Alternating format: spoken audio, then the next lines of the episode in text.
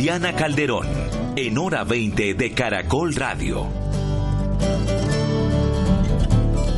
Gracias, Yoreli. Pasamos de las noticias al análisis, como siempre, en hora 20, que se vuelve a abrir una polémica, un debate, la regulación de las plataformas de transporte. Debatiremos sobre la necesidad de esa normatividad, lo que implica que un sector de taxistas esté llamando un bloqueo de manifestaciones, así como las propuestas que ponga el gobierno sobre la mesa para poner punto final a una discusión que parece eterna, después del debate sobre el uso que le está dando el presidente Petro al Twitter para comunicar, responder, debatir y hasta criticar a los medios. Por último, intenciones de ex integrantes de organizaciones armadas para que sean consideradas víctimas. Gracias por acompañarnos.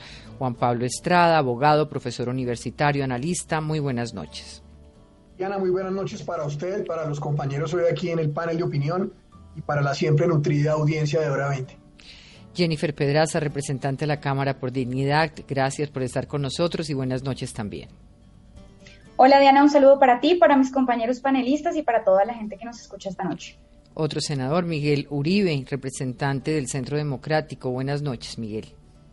Hola, buenas noches, Diana. Un saludo especial. Gracias por la invitación. Un saludo a todos los panelistas y, por supuesto, a toda la audiencia. Y director de Cambio, periodista Federico Gómez Lara. Buenas noches. Diana, muy buenas noches. Un saludo para la audiencia y para los compañeros de panel. Por supuesto, un gusto estar aquí como siempre. Y en esta primera parte del debate contamos con la presencia de Fernando Rojas, nuestro experto en movilidad, historiador, profesor universitario. Fernando, muchas gracias por estar aceptando la invitación de Hora 20. Diana, buenas noches. Muchas gracias a ti por la invitación. Un saludo especial a toda tu audiencia y a todas las personas que van a participar en el panel y ya en segundo se conecta José Daniel que venía llegando. La posibilidad de prohibir o regular las plataformas de movilidad ha vuelto a abrir un nuevo capítulo en una eterna discusión que viene desde el 2013 cuando la empresa Uber llegó al país. A través de leyes como la 1753 se intentó regular el funcionamiento de estas plataformas, pero no ha sido suficiente. O la medida de la SIC en el 2019 que ordenó suspender la operación de las plataformas al considerar que había competencia desleal. Y ahora cuando se conoce el borrador de un proyecto de ley de la Superintendencia de Transporte que establecería duras sanciones económicas a usuarios e implicaciones legales y económicas para quienes prestan el servicio, se vuelve a abrir el debate. Las plataformas piden una regulación para dejar de operar al menos 100.000 conductores pero de otro lado, un sector del gremio de los taxistas plantea que ya hay una regulación que se debe cumplir y que de abrir una nueva discusión, la regulación a una nueva regulación se llamaría a un paro nacional de taxistas el 22 de febrero, que además busca bloquear nada menos que los aeropuertos del país. Tras conocerse las intenciones del gobierno, el ministro de Transporte y representantes de las plataformas de movilidad se reunieron esta tarde para construir lo que han llamado una hoja de ruta que mire hacia la regulación y dejar normas claras del funcionamiento de las plataformas que cuentan con cerca de 8 millones de usuarios en todo el país y que según Fedesarrollo aportaría el 0.23 del PIB. En el mundo hay casos de prohibición como ha ocurrido en Italia, en Tailandia, en Dinamarca, en Turquía, mientras que en otros se ha regulado el servicio a través de normatividad que establece tarifas fijas tanto a taxis como a plataformas de movilidad. En Australia se han enfocado en la prestación del servicio, mientras que en Estados Unidos depende del Estado. En Ohio, por ejemplo, se paga una especie de cupo de 5 millones. Y hay muchas experiencias por contarles. Digamos, España es uno de los países que podría uno decir que está más adelantado eh, y Chile también. Tengo acá pues parte de esa información que hemos venido buscando en la noche de hoy para, para este debate y en el que se señala, por ejemplo, les doy el caso de España. A finales del 2022 rigió el Real Decreto, un decreto Ábalos eh, o Ábalos, en el que buscaban ordenar el transporte. El decreto le daba la facultad a las comunidades autónomas para regular. Madrid y Barcelona regularon. Apareció la ley Uber de Ayuso, eh, que a grosso modo permite aplicaciones como Uber, como Cabify, como Bolt operar de la misma manera que lo venían haciendo. Por lo tanto, si bien no pueden circular en las calles en busca de clientes, sí pueden hacerlo a través de las plataformas. Y tiene un, un, elemento interesante, por cada 30 licencias de taxi puede haber un vehículo de transporte con conductor. los taxistas opinaron que la ley quedó hecha a la medida de las aplicaciones, pero luego tumbaron, por ejemplo, los cupos.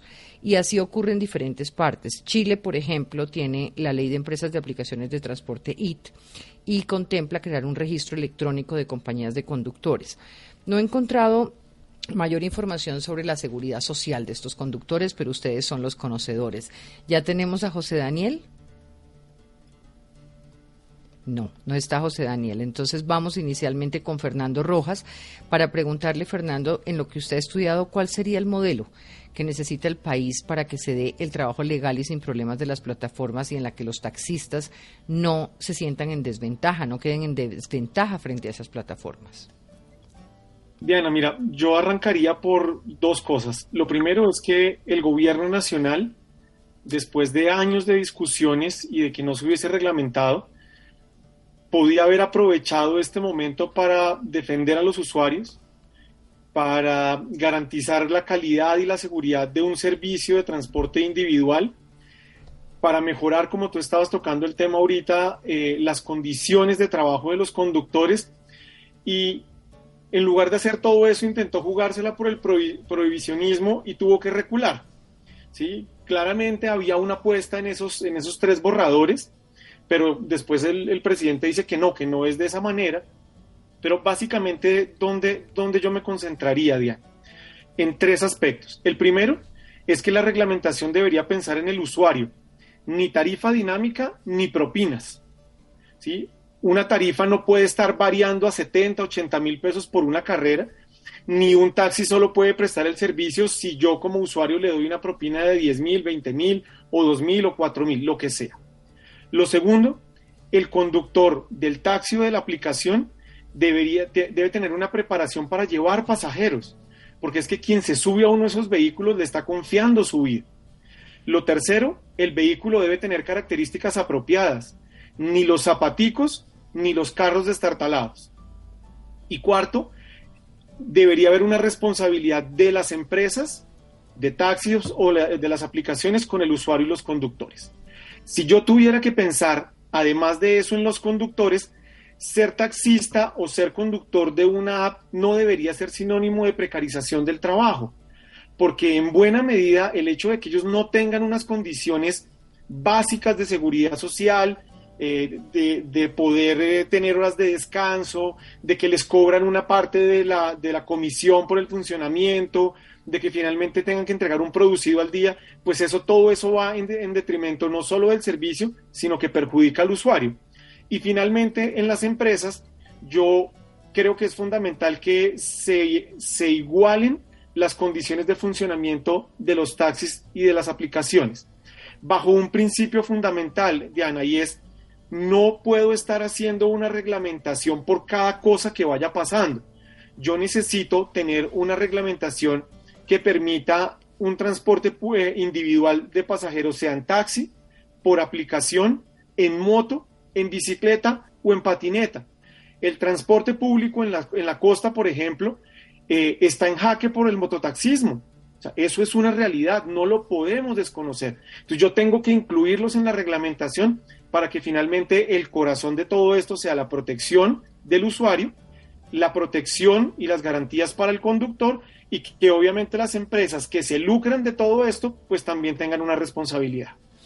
¿Conoce usted algún caso de éxito a nivel internacional, un referente de un modelo que de alguna manera recoja todas estas estos planteamientos que usted hace, sobre todo en lo que tiene que ver con seguridad social, por ejemplo? Diana, lo que pasa es que depende de cada uno de los de las experiencias que hay. Entonces, por ejemplo, Brasil establece una reglamentación general y cada estado tiene que entrar como a reglamentar eh, los detalles en los que se presta cada una de las funciones. Eh, los taxistas de Río de Janeiro, por ejemplo, una de las cosas que le planteaban al, al gobernador del estado en su momento era quítennos, por ejemplo, los impuestos que hacen que nuestras carreras sean más altas para poder competir con Uber y con las plataformas por servicio. ¿sí? O pónganselas a ellos para que tengamos la misma base y podamos trabajar. Pero, estamos en la misma discusión. ¿Y cuál lo ha logrado? Mi pregunta acá es cuál en una discusión que es la misma en todas partes, hay algún tipo de, experiencia que esté resultando satisfactoria. absoluta, no, pero hay espacios donde se van avanzando, se van avanzando en cosas. Lo que pasa es que nuestra situación también es muy complicada eh, porque llevamos demasiados años en una discusión para tratar de reglamentar esto.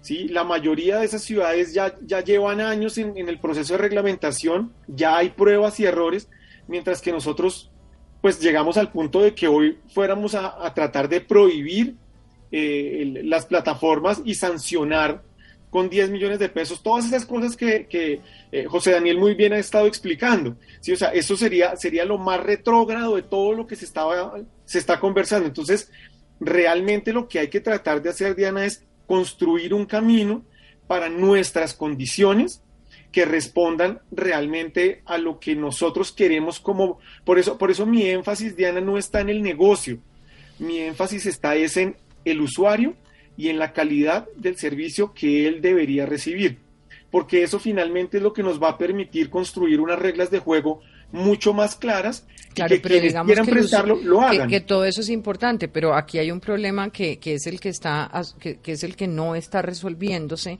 de manera acertada o por lo menos rápida frente a la evolución de estas plataformas, que es precisamente el trabajador que presta el servicio y, eh, y los niveles de, equilibrio entre el taxista y las plataformas, frente al cual pues el usuario no se debería poder quedar eh, sin ninguno de los dos. José Daniel, vamos a preguntarle cuáles son las conclusiones del encuentro de esta tarde con el ministro. ¿Qué vienen adelante en la construcción de la regulación? ¿Se logró avanzar?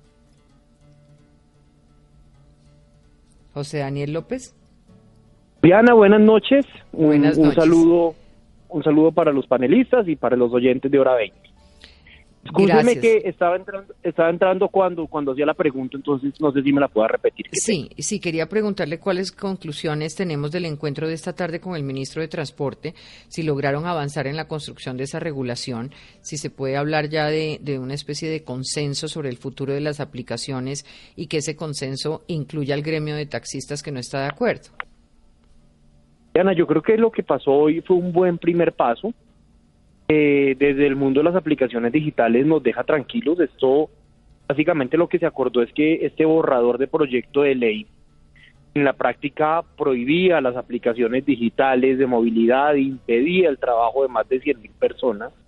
Pues el, el ministro ha dicho que ese borrador de proyecto de ley por ahora no va, queda suspendido y solo irá en cuando se hayan conseguido consensos sobre el tema de las aplicaciones digitales. Así que este tema que tenía tan alarmados los ciudadanos, a los conductores de aplicaciones, a los propios taxistas que usan estas plataformas, queda despejado del camino.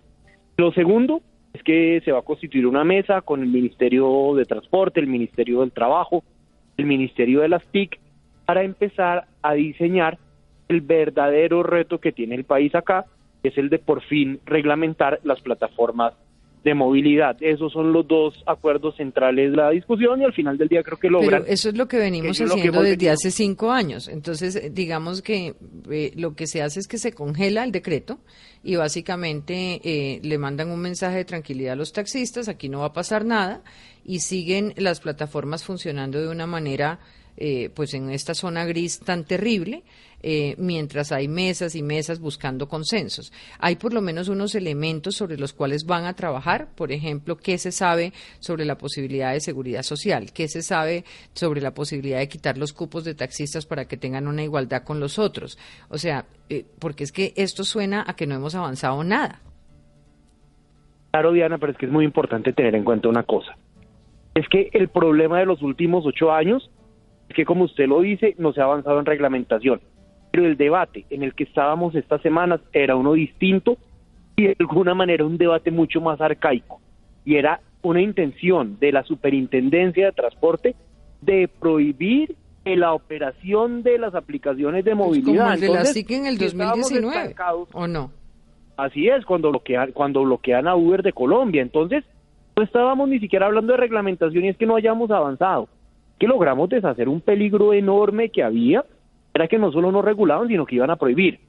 A hoy el gobierno explica el camino, dice que definitivamente no va a insistir en esta figura de este proyecto de ley, lo cual creo que no es lo, a donde debemos llegar, pero es un buen comienzo, por eso decía decía hacia el inicio de la entrevista, y pues ahora sí viene el reto de fondo, es el de definir las condiciones en los temas que usted menciona, en garantías para los usuarios, en ver qué se hace con ese mercado secundario, los cupos de los taxis, en ver cómo se traen más vehículos y más taxis eléctricos a Colombia, en cómo se le da seguridad jurídica a los conductores que trabajan en esto, que trabajan en esto.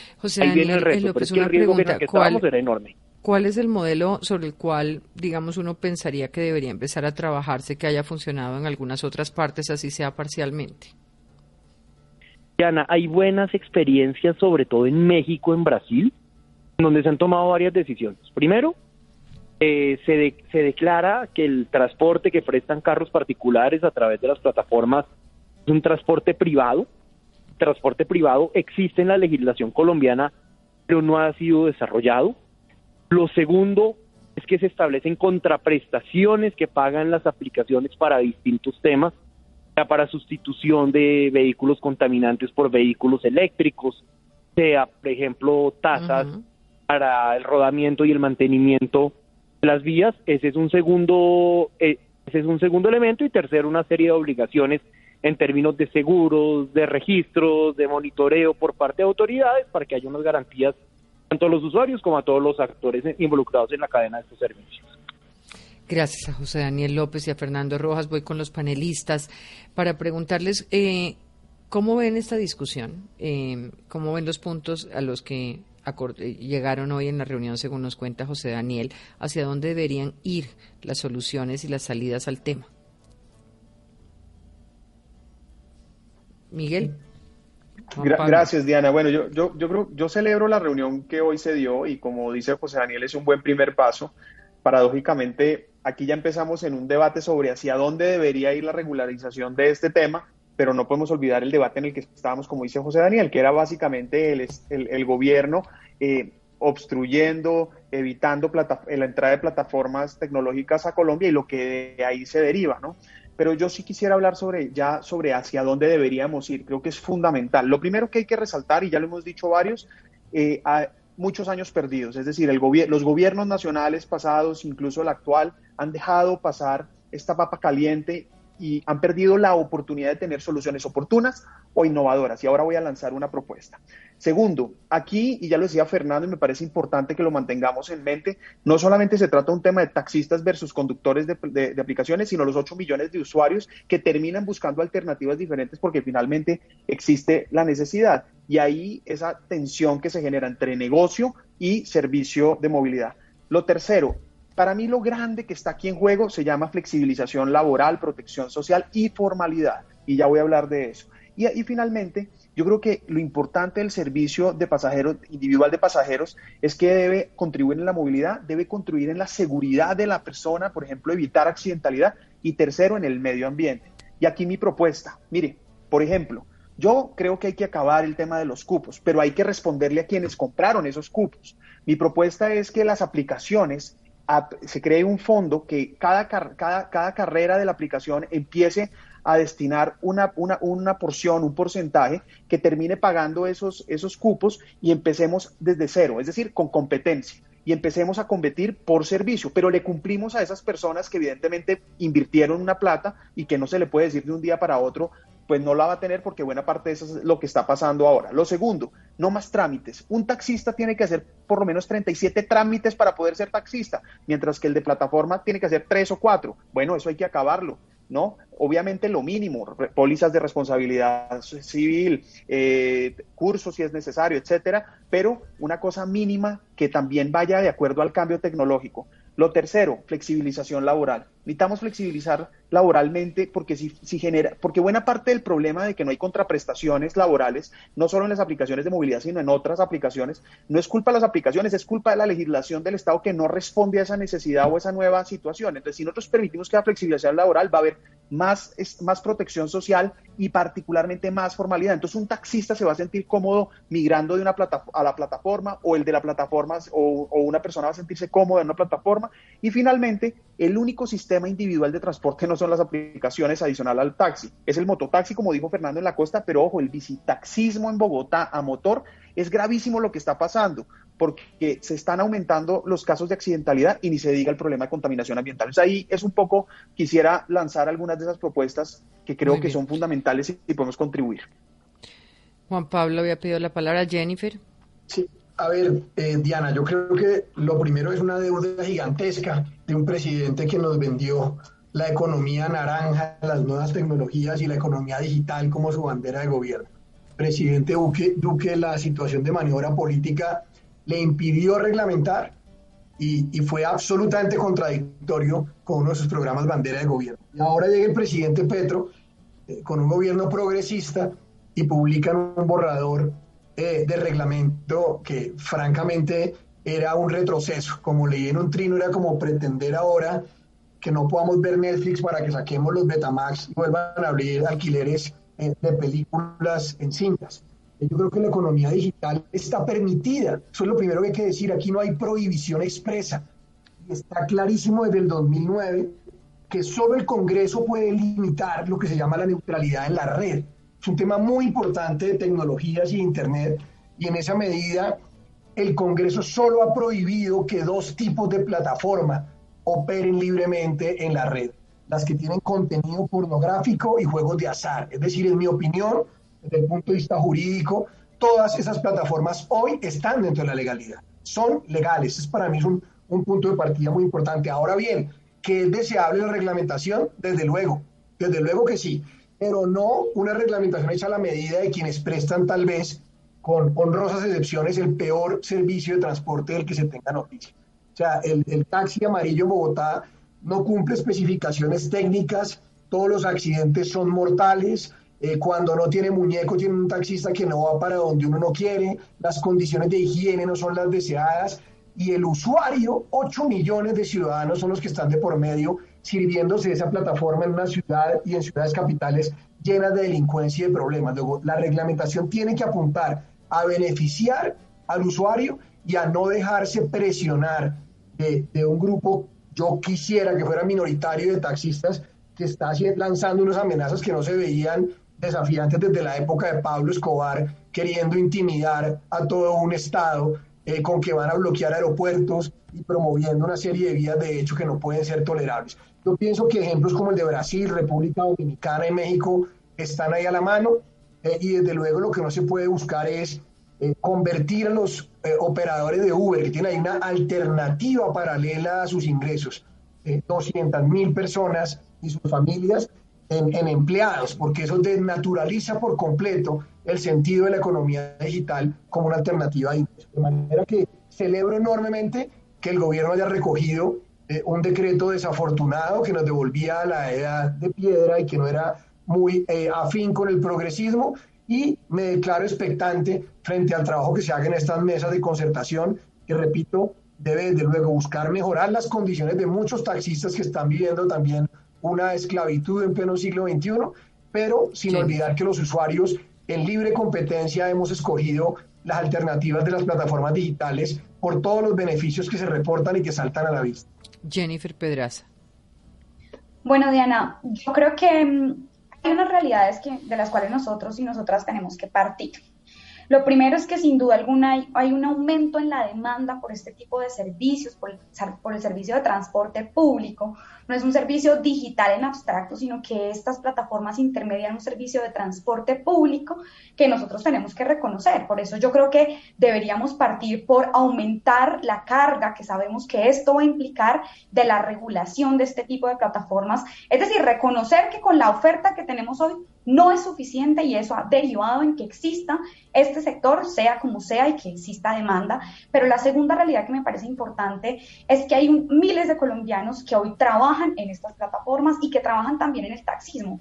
Yo sí no estoy para nada de acuerdo con esa con esa afirmación que se ha presentado acá de parte del doctor Estrada de comparar a los taxistas con el narcotráfico en Colombia. Yo quiero recordar... No, no, los comparé, comparé la amenaza. Una comparación, no es, si, usted la quiere recoger, si usted la quiere recoger, me parece muy No, no ponga en mi boca palabras que yo no he dicho. Pero yo sí creo, y yo sí creo que nosotros tenemos que reconocer que acá hay familias colombianas y trabajadores y trabajadoras y el taxismo como cualquier profesión tiene personas con las que uno tiene diferencias críticas, pero también tiene gente muy decente, muy honrada, que sencillamente pues... Yo estoy replicándole a los que amenazan con terminar, yo usted no le Mire, yo a usted no le interrumpí cuando usted habló, así que le voy a permitir, le voy a Pero es que está haciendo afirmaciones que, no me corresponden a la pues, realidad. Pues con todo el gusto, cuando usted tenga la palabra me puede refutar, así como yo esperé a que usted terminara, si le parece. A ver, para, para hacer un punto aquí de aclaración, eh, en, el doctor Estrada optó por eh, comparar la amenaza de los taxistas de bloquear los aeropuertos con las peores épocas de las amenazas de los narcotraficantes, eh, eh, que es eh, una comparación pues que en su opinión es válida. y, y, en la mía no. Exactamente, pero además, no pero no, no los convirtió en narcotraficantes, sino en términos de lo que esa amenaza representaba. Bastante exagerado el doctor Estrada, pero sí tiene un punto muy interesante y es mirar eh, efectivamente por qué tenemos que ir a cada, a cada propuesta, como decía Claudia López hace poco en un trino, a cada propuesta, a cada problema, eh, responder con un paro y con una amenaza de paralizar la ciudad o de bloqueos, que es una amenaza distinta a las amenazas pues, de muertes o de bombas, pero, pero digamos que entiendo desde dónde trataba de plantearlo. Pero su punto quiero terminar de escucharlo. Sí, mi, mi, mi planteamiento es que también tenemos que partir de la realidad y es que hoy el 44% de los trabajadores, de los trabajadores dedicados al servicio de transporte público, ya sea a través de plataformas o en el taxismo, dedican la mayor parte de su tiempo, según Desarrollo, el 44% de su tiempo a esta labor. Es decir, viven de esas necesidades y de ahí es su fuente de ingresos fundamental. Y la tercera realidad es la desigualdad a la que tú te referías entre lo que cuesta hoy tener un taxi y lo que cuesta hoy pues entrar en ese mercado de las plataformas. Según la República, es un 120% más costoso tener un taxi y esos eh, costos se derivan de lo que es la legalidad, de las condiciones de regulación que existen que tienen un sentido. Por ejemplo, el seguro que se tiene que pagar, una licencia particular para el transporte público, porque al final, como decía el doctor Fernando Rojas, todos y todas ponemos nuestras vidas en cabeza de esas personas que están trabajando allí. Así que, ¿hacia dónde debería ir la regulación? Uno, hacia aumentar esta carga de transporte legalmente, reconocerla. Según Taxi Express, desde 1993 no hay un incremento legal que reconozca esa necesidad de aumentar la oferta del transporte público a través del transporte individual. Pero además yo creo que sí se debe avanzar hacia reconocer los derechos laborales. Uber, Didi, eh, Cabify no son unas empresas pobrecitas los dueños de estas empresas, estamos hablando de Goldman Sachs, de fondos de inversión, de las empresas multinacionales más grandes del mundo, que yo estoy segura que tienen con qué reconocer esta relación laboral y ofrecer garantías laborales dignas para estos trabajadores. Ahí es, donde está el, gran desafío de lo que hablaban, ah, eh, lo que hablaba Miguel de la flexibilización laboral y de cómo en esa flexibilización entra la posibilidad de crear fondos no solamente para cupos, sino fondos para el pago de esas seguridades sociales y pues que hay, hay alternativas en otras partes del mundo. Es que estamos realmente muy atrasados cuando vemos que este mismo debate pues ha estado en el mundo entero y en países de América que ya nos llevan una ventaja por lo menos de solución. Federico Gómez Lara, qué pena que Federico no, no ha intervenido. Sí, eh, a ver, digamos que aquí eh, en Colombia y en general en el mundo este tema de la regulación de las plataformas de movilidad eh, se ha convertido en un debate improbable e imposible. Porque digamos que evidentemente las dinámicas de movilidad que vienen de antes pues llegamos a una cancha completamente desigual eh, frente a las condiciones laborales y de barreras de entrada y de salida que puede tener un taxista eh, frente a un conductor de las plataformas. Eh, dicho esto, yo coincido con el profesor Estrada en que es preocupante que las vías de hecho atraviesen estos debates. Y esto no está pasando solamente con el tema de las plataformas. Eh, está pasando, hoy vemos un poco esa, esa tensión entre, entre el Estado de Derecho y el Estado de Opinión en, en, en otros eh, terrenos, digamos, de los, de los debates que se están dando en términos legislativos. Eh, pero yo viendo hablar al señor Hugo Espina, pues digamos, no lo comparo con el narcotráfico, pero sin duda es, preocupante eh, su lenguaje y sus, y sus maneras, digamos. Claro, genera miedo, por eso decía que entiendo, entiendo lo que trató de decir Juan Pablo, es una amenaza de bloqueo, de parálisis, de impedir el trabajo de los demás, de agresividad, de golpes, pues digamos que eso no es, no es la manera de entrar en un diálogo.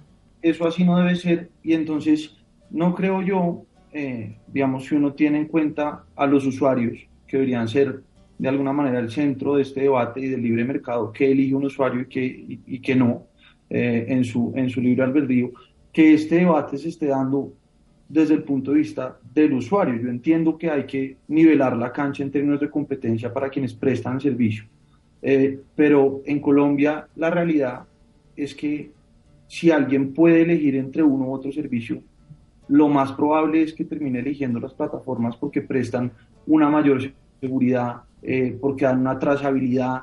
Eh, si usted se le queda el celular o la billetera la o posibilidad de identificar con quién se monta una persona, cuánto demora en llegar de un sitio a otro, exacto. Cuánto demora en llegar, sabe a qué horas va a llegar el carro, sabe que lo llevan hasta donde, hasta donde va a ir.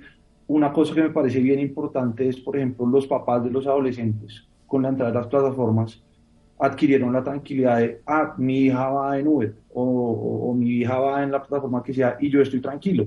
Eso no pasaba con los taxis. Eh, todos recordamos la época de eh, mándeme la foto de la placa, avíseme apenas llegue tal. Y eso no pasó porque sí, eso digamos que a esa situación no se llegó porque 8 millones de usuarios decidieron un día estigmatizar el servicio que prestan los taxis. Realmente en Colombia, en, en la experiencia de los taxis, con, con, todas las excepciones que pueda haber, pues el servicio no ha sido el, el más grato, ¿no? Y eso digamos que quienes están en este momento eh, en la posibilidad de regularlo, tienen que reconocerlo y tienen que, en mi a mi manera de ver, no precarizar el servicio general y prohibirlo para que ese servicio se nivele al que están prestando los taxis, sino mirar cómo se regula la cancha y cómo se puede ese servicio de los taxis convencionales elevar al que están prestando las plataformas.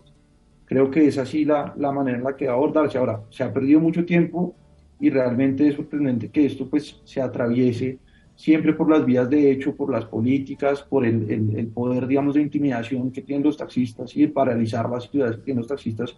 Y creo que este, como cualquier debate técnico, hay que abordarlo desde, desde lo técnico sí. Tengo que hacer una pausa para darle la palabra a, Jennifer y a Miguel Uribe. Jennifer, recibimos de parte suya que no todos los taxistas están representados por Hugo Espina. Eso lo sabemos, pero entonces tendrían esos taxistas que no se sientan representados por Hugo Espina que hacerse a un lado de la amenaza de bloquear las ciudades y de paralizar y de golpear y tendrían que declarar abiertamente, así como usted nos manda este comunicado, para saber, el que bloquee la ciudad, pues está representado por Hugo Espina.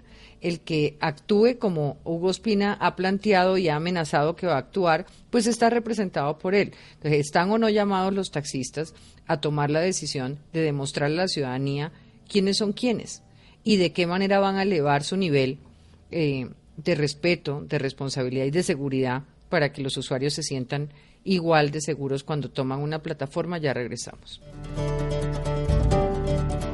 Estamos en hora 20 un poco en toda esta discusión eh, eterna, ya más de nueve años discutiendo sobre esa economía digital, como la llama Juan Pablo Estrada, que ha tenido eh, pues por lo menos algunos consensos mucho más desarrollados e importantes en otras partes de América y no las hemos logrado en Colombia y además estar al frente de una amenaza inaceptable por parte del gremio de los taxistas de bloquear la ciudad eh, y con una cantidad de desafíos como planteaba Federico en términos de los usuarios.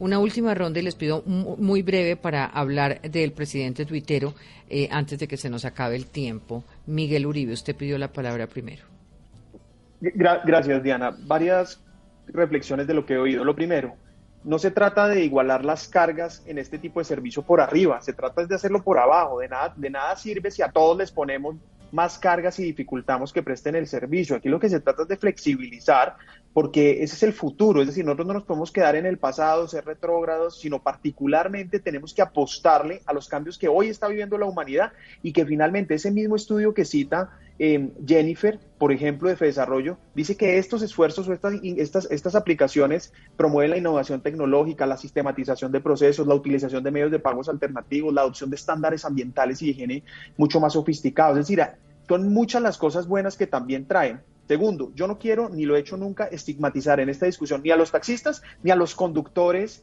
de, aplicaciones. Nunca lo he hecho. Es más, las propuestas que siempre planteo y, es, entendiendo que además nosotros eh, igualamos a los taxistas o generalizamos muy fácil. Por ejemplo, pensamos que el taxista es el que tiene mil taxis o el que tiene mil cupos. No, no. Aquí hay gente que eh, ahorró toda su vida para tener un cupo y un taxi. Y la inmensa mayoría son así. Y a esos es a los que les tenemos que responder. Ahora, los grandes negociantes, pues hay que ver cómo se logra y me refiero a los que tienen miles de cupos o cientos de cupos, cómo se, cómo se llega a un acuerdo. Pero yo pienso más en, la familia que le apostó a que el taxi los iba a sacar de, Claro, a esos son a los que hay que respetar y hay que invitar a llegar a esos acuerdos. Otra cosa es si vale la pena incluso judicializar a quien se atreve a amenazar de la manera como amenaza. Ah, no. Y allá voy a hablar de eso. Eso, y de eso quiero hablar también. Entonces, y, y el tercer punto que quería tocar es precisamente el tema de las vías de hecho. Lo primero es que yo celebro profundamente que aquí hay como un consenso de que las vías de hecho no es el camino y eso me alegra. Y yo, pues que tuve la posibilidad de ser secretario de gobierno de Bogotá, pues viví, fuimos víctimas los bogotanos miles de veces de las vías, 30 segundos termino, y las vías de hecho. Pero yo sí quiero dejar aquí una reflexión. Buena parte de las personas que hoy están gobernando Colombia son los que se han encargado de promover vías de hecho y normalizar las vías de hecho. Yo creo que este es un buen momento para que partamos de, cero y no más vías de hecho. Ya no hagamos eso, eso no Juan Pablo, eh, perdón, Jennifer. Rápidamente, porque se han dicho muchas cosas. Primero, yo no estoy en contra de la tecnología. Yo, por ejemplo, pido taxi a través de una aplicación que permite eso, todo lo que señalaba ahorita Federico, eh, sobre que cuando llega, qué hora, por dónde vamos, solamente que... Claro, eso fue la unión que hubo de, de, de, un sector de las plataformas con los taxis. Sí, y a mí me parece que eso es importante porque obvio que esto no es una cosa contra la tecnología, todas las cosas buenas derivadas de la tecnología, pues hay que apropiarlas y eso es importante. Algo que me parecía bueno del borrador que propuso el gobierno que hay que trabajar es también propuestas para mejorar el servicio del taxismo en Colombia y un planes de mejoramiento muy concretos que me parecieron acertados. Pero lo último que quiero decir es, en los Uber Files, que fueron más de 24 mil documentos que, publicó el periódico The Guardian sobre Uber, eh, digamos, eh, comprando políticos y comprando medios de comunicación y todo tipo de cosas corruptas en diferentes países para promover la penetración de Uber en los diferentes países. Unos de esos documentos señalaban que Uber incluso habría promovido violencia en las protestas de taxistas y que había promovido violencia en las protestas de los trabajadores conductores de esas empresas. Yo creo que eso hay que condenarlo y es algo que nosotras y nosotros tenemos que tener claro antes de sancionar cualquier expresión de protesta. Yo, por ejemplo, no comparto bloquear el aeropuerto, se los tengo que decir. Sin embargo, yo soy amiga de la protesta pacífica, que me parece que es un derecho de las y de los ciudadanos. Juan Pablo. Desde luego, yo creo que la reglamentación es urgente eh, aquí nadie está cuestionando las condiciones, y lo dije y lo reitero, de esclavitud del siglo XXI de esas conductores de taxis a los que nos referíamos, pero no de las otras estructuras que hay detrás del manejo de los cupos y de la contratación, si eso es válida, de personas que no tienen ningún tipo de espacio, sumado a lo del mal servicio. Y la protesta pacífica está amparada por la Constitución y nadie se opone. Pero yo. Pero no es precisamente esa la que han hecho los taxistas. Exacto, la amenaza de que nos vamos a tomar los aeropuertos, la protesta violenta. Eso que que llegar al aeropuerto El Dorado y casi que despedirse el conductor de Uber de beso para que la policía que está allí eh, en, unas brigadas y en unas campañas que echa uno de menos en otras situaciones lo detengan y en el carro, tiene que cesar ya y los taxistas tener condiciones laborales dignas, pero no es amenazando al Estado ni retando a la ciudadanía que van a lograr un mayor espacio los que se sienten identificados por el señor Hugo eh, Acero. Quisiera pasar eh, los últimos minutos a hablar del Petro Tuitero, los mensajes que desde la presidencia busca dar en 280 caracteres. Una reciente publicación, la portada del diario El Espectador, planteaba que en la última semana el presidente había publicado 108 trinos, mientras que del viernes hasta esta tarde había trinado 68 veces y dado retweets a 53 trinos. El contenido va en todos los sentidos, anuncios de política, decisiones de gobierno, espacios para generar debate, así como incluso críticas como la Fundación de Libertad de Prensa planteaba hoy que deja de ver una estrategia para posicionar su narrativa y su agenda en las redes en contra de los medios. Em, me gustaría hablar con ustedes un poquito de este tema.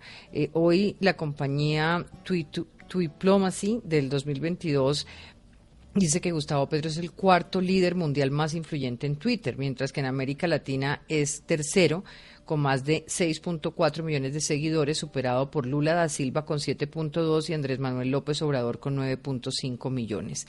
¿Qué busca el presidente de mantener esa conexión constante vía Twitter, trinar con frecuencias, hacer anuncios? ¿Hacia dónde va dirigida la estrategia? ¿Qué busca crear en términos de climas de opinión? Federico Gómez Lara. Eh, bueno, varias cosas eh, sobre, sobre eso. Yo creo que el presidente Petro es un hombre que en la parte más reciente, digamos, de su vida política, ha encontrado en Twitter una vitrina, digamos, de comunicación directa eh, con, su, con su audiencia y con su base. digamos, ese es un poco el terreno en donde él ha logrado moverse eh, con mayor facilidad. dicho esto, hay ahí un poco una, una paradoja y es que se trata de un presidente que aborda esa comunicación directa con su base, pero que al mismo tiempo parece tener unos problemas de comunicación enormes con su equipo. ¿no? Entonces, eh, incluso hubo casos de ministros que se enteraron que habían sido designados ministros por Twitter. ¿no? Entonces, digamos que es, es, es una figura eh, bien exótica. Yo creo, Diana, que usted recuerda alguna invitación a los directores de medios que hizo el presidente a Palacio eh, en donde le preguntamos justamente por esos problemas de comunicación y él en ese momento dijo, para evitar eso he decidido designar eh, vocero del gobierno al señor ministro de Interior, Alfonso Prada. Y él se sorprendió, dijo, ah, yo soy el vocero, bueno, listo, entonces está bien. Yo, entonces ni siquiera le había dicho al ministro del Interior que lo había designado. Lo notificó ahí. Lo, notificó ahí mismo. Entonces digamos que hay, hay unos, unos problemas de comunicación eh, enormes. Eso por un lado. Por el otro, pues yo sí veo con algo de preocupación que en el presidente Petro no ha existido un cambio de chip de la lógica de electoral. a presidente eh, en términos de la altura, digamos, que un jefe de Estado debería tener eh, en, en, esos esquemas de comunicación. Uno entiende que un presidente eh, defienda su obra de gobierno, que es una persona que es objeto de, de, muchas críticas y de muchos señalamientos por parte de, de la opinión pública, pero también de los medios de comunicación pero creo que un presidente de la República debe manejarlo con mayor altura. Eh, es, es, es, raro y a veces es estigmatizante ver al presidente, digamos, en confrontación directa con los medios, con los periodistas, eh, muchas veces no hablando del mensaje, sino del mensajero. Entonces, digamos, se publica alguna cosa que incomoda al gobierno o que no le gusta al presidente, entonces la respuesta no siempre es hablar sobre eso, sino decir es que esto es un pasquín, es que esto es el periodismo eh, prepago y vendido y tal, y eso ha pasado, digamos, con muchos medios de comunicación con un agravante. El presidente Petro es un hombre que tiene, digamos, un, un, cúmulo de seguidores muy apasionado eh, y que van detrás de su mensaje con, con, mucha agresividad a veces. Digamos, no estoy diciendo que esa sea su culpa o, o que sea su, su, intención, pero sí es la consecuencia el presidente... Y, sin duda con estos trinos alimenta a ese electorado. Que vienen millones de trinos a atacar a ese periodista o a ese medio eh, o, a, esa persona. Entonces, pues sí creo que debería tener un poco más de cuidado en ese sentido. Me parece inconveniente eh, el tema de las decisiones con, con, Twitter y de las peleas por esa vía. Y termino con una cosa eh, rápida y es que termina siendo una, una cosa muy errática que a veces tiene problemas de fondo. por ponerle un ejemplo, reciente el tema del anuncio del cese al fuego bilateral eh, sin haber sido concertado, entonces el presidente sale y trina lo, lo, primero que se le ocurre y, y, pues resulta que así no se gobierna, que eso tiene unos efectos en la mesa de negociación, que tiene unos efectos políticos, que tiene unos efectos internacionales. Entonces el presidente debería cuidarse un poco más en ese sentido. Jennifer Pedraza.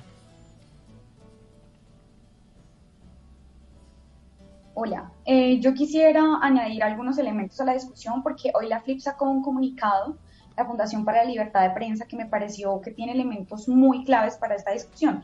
Lo primero es que sí había una falta de transparencia en materia de algunos de los aspectos más o de los proyectos más claves del gobierno. O sea, cuánto duramos, por ejemplo, esperando un articulado de la propuesta de reforma a la salud y ya todo estaba en pánico. Y lo digo yo desde el Congreso que pasé varios derechos de petición diciendo, muéstrenme los borradores que hay para tener un sustento sobre lo que estábamos debatiendo.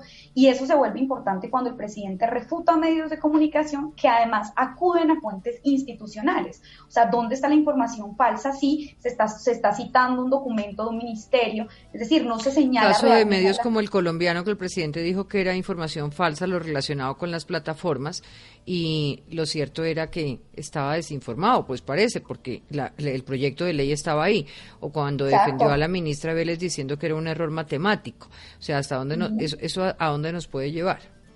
Y, una cosita extra que me parece que es algo desde lo que puedo aportar, porque yo vengo del movimiento social y pues hay voces que también están surgiendo críticas frente al presidente. Una voz crítica de una organización estudiantil que yo no comparto de contenido, pero pues que el presidente le responda desde su cuenta con tantos millones de seguidores a una organización social que digamos además tiene el derecho de plantear sus críticas eh, verdaderas o no, las compartamos o no, y eso también es muy difícil para, para el movimiento social porque pues tanto la libertad de la, de la prensa y del periodismo para hacer las críticas que considere pertinentes, como la libertad del movimiento social para desmarcarse o hacer las críticas que considere. Sí. Miguel Uribe. Eh, Diana, rápido. Mire, primero, lo que hoy estamos planteando no es nuevo. Así fue exactamente cuando era alcalde de Bogotá. Es más, recuerdo un caso ahora que dice Federico que da órdenes por Twitter por ejemplo, cuando sacó a María Valencia Gaitán de la Secretaría de Hábitat, que su, que su esposo Daniel García Peña, un, un, compañero de lucha política de Gustavo Petro, le escribió una carta diciéndole más o menos eh, que era un déspota y que por ser de izquierda no dejaba de ser déspota.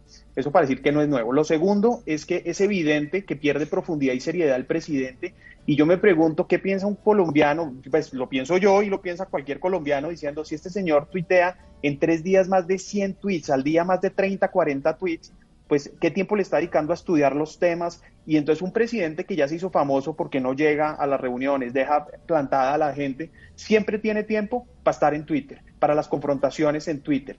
Yo creo que ese es un mal mensaje y además le está dando menos valor a los, es decir, como sociedad casi que en, aceptando eso, estamos dándole menos valor a las acciones, menos valor a los hechos y mucho más a la carreta al discurso. Y yo creo que Petro también inteligente, pues es decir, desde su punto de vista también lo hace con un propósito y una estrategia, y es generar distorsión, confusión y poder tener espacios para poner a la gente a discutir, para poder... Porque se le eh, facilita, la se le facilita gobernar en el caos. Eh, no es que no es que lo haga, no es que lo haga por bruto, no es porque no, es que tiene una estrategia y por eso lo hace. Pero entonces ahora me pregunto si esa es la misma estrategia, si, se parece a la estrategia de Álvaro Uribe en su momento.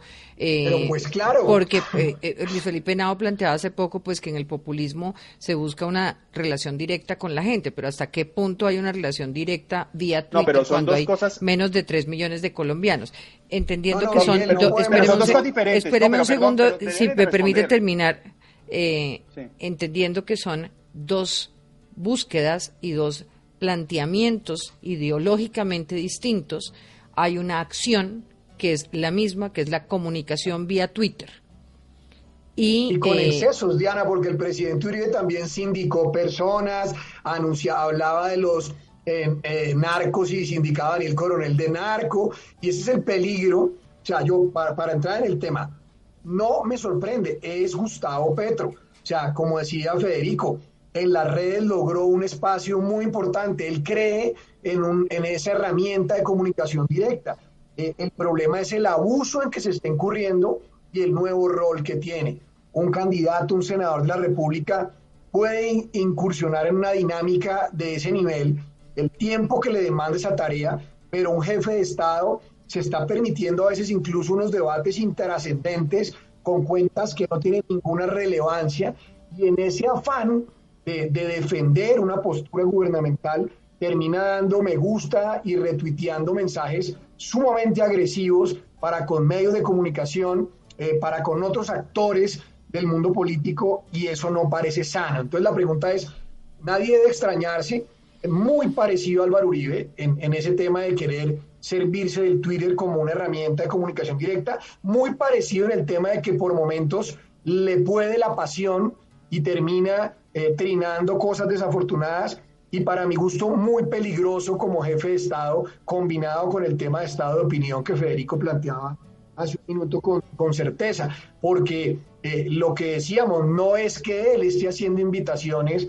a la agresividad, es que normalmente eh, hay un fanatismo fuerte en las redes sociales y sienten que cuando el presidente se manifiesta como agredido hay una patente de corso para despacharse y se está generando un escenario de violencia que no pareciera compadecerse con el mensaje de paz total y reconciliación que fue la bandera con la que se llegó a la presidencia de la República. Yo creo que eh, hay problemas graves de comunicación interna y externa y, nunca es tarde para rectificar. El presidente tiene que ponerle más cuidado a lo que está haciendo con Twitter y lo que decía Jennifer, ya la Flip eh, hizo un récord muy interesante de lo que puede pasar esa frontera. De Fueron 34, 34 en 9, en 9 días. Le pido a nuestros, le, pido, que están haciendo le pido a nuestros eh, eh, productores si me colaboran que se cayó la, la comunicación con Miguel Uribe para que por favor lo dejen volver a ingresar.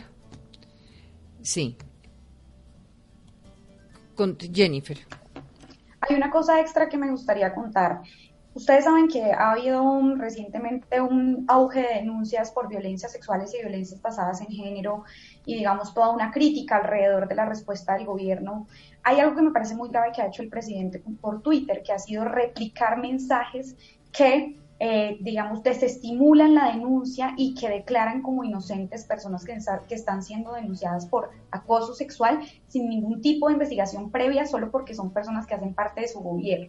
Yo, por supuesto, respeto el debido proceso, sin embargo, creo que si queremos crear un ambiente en el que las mujeres se sientan tranquilas y seguras para denunciar, especialmente si estamos hablando de hombres poderosos, creo que es muy difícil ver que el presidente mismo está retuiteando un mensaje en el que hay un desprecio por la denuncia en sí misma y de hecho un discurso de, perseguir a la víctima. Yo creo que eso es crítico y, quisiera añadirlo en el debate como desde una perspectiva del ambiente favorable a la denuncia contra la violencia sexual. O sea, aquí Gustavo Bolívar hace tres semanas dijo que había una red de explotación sexual en el Congreso. Y sí, aunque no haya un radicado en la Fiscalía, no creo que le podamos restar un centímetro de gravedad a esa denuncia. Y en ese sentido, pues creo que por el contrario sería muy importante si el cambio es con las mujeres, pues que se creara un entorno favorable para la denuncia. Sí creo que ya volvimos a conectar a Miguel Uribe, que se había salido de, de nuestra, de nuestra pantalla. Sí, ahí está. Sí, gracias. No sé qué pasó y, no, no puedo volver a entrar. Pero mira, eh, Diana, yo simplemente quiero hacer un comentario. Cuando tú planteas que lo, las críticas que yo le estoy haciendo a Petro y tu respuesta es que esto se parece a, Álvaro Uribe, yo quiero hacer dos diferencias grandes. La primera es Primero pregunté, eh, hice una pregunta clara. si es la misma estrategia. Juan Pablo rápidamente dijo que sí. Entonces yo rápidamente voy a decir, no, no, estamos hablando de dos cosas diferentes. Una cosa es el mundo de las redes sociales hoy y otra cosa es el mundo hace 20 años o hace 10 cuando salió o 12 cuando salió Álvaro Uribe. Aquí yo no estoy planteando una crítica a Petro para defender a nadie. Pero es evidente cuando tú ya planteas, digamos, si las redes sociales están planteando como una herramienta para el populismo y entonces tú dices... Pues si quiere, si, si le molesta que lo compare con, con Uribe, se lo comparo con otro, se lo puedo comparar con Bolsonaro, que también es ideológicamente muy distinto, porque es que Miguel, eh, es imposible, es imposible que usted asuma que eh, porque usted dijo una cosa, entonces yo dije que era igual a Uribe. No, digamos, por eso el ranking, le, si quiere le mando el ranking de, de, los que hacen lo mismo que Uribe. Manuel Andrés Manuel López Obrador, Lula, Bolsonaro, Trump. pero no, no, porque es que ese no es el debate. El debate son los políticos que buscan una comunicación con su gente. Pero, una cosa muy puntual, senador. pero déjeme terminar, Federico, porque es que yo no termine, puedo hablar. Termine, termine, pero, termine, pero sin duda ese no era el debate.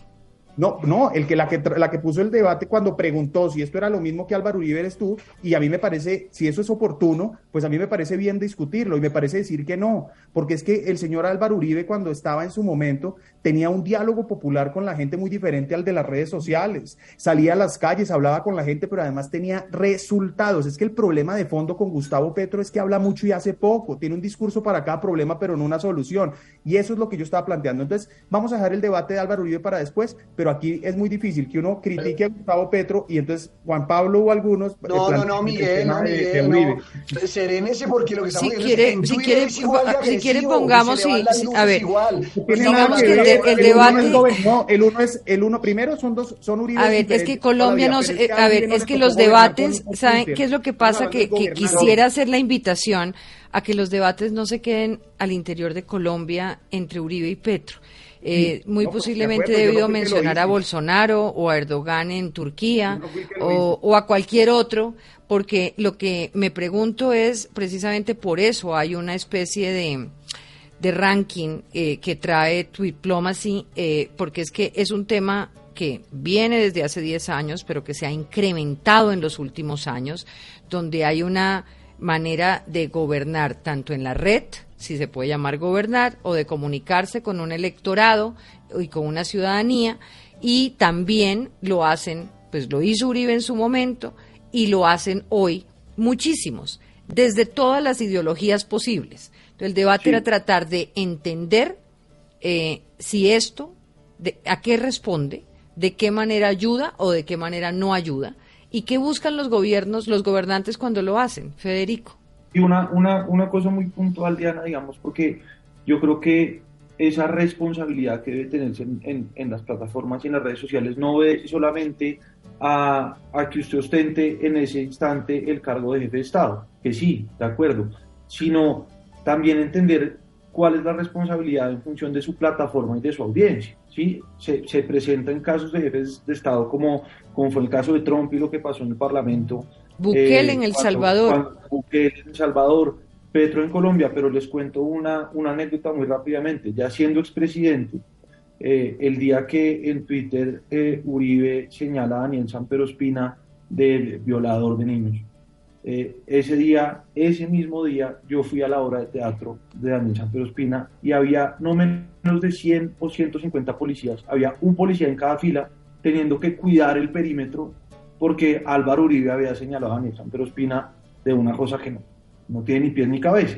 Entonces, digamos, si pasan esas cosas, por supuesto, son más, más graves cuando se trata de un jefe de Estado en ejercicio, pero una persona que tiene una audiencia de la fidelidad, como la puede tener Petro, como la puede tener Uribe, como la puede tener cualquiera de los otros, pues tiene una responsabilidad más grande. Decía Alberto Lleras, un discurso en el Parlamento son mil muertos en las veredas. Entonces, esa es una responsabilidad que hay que tener en la cabeza.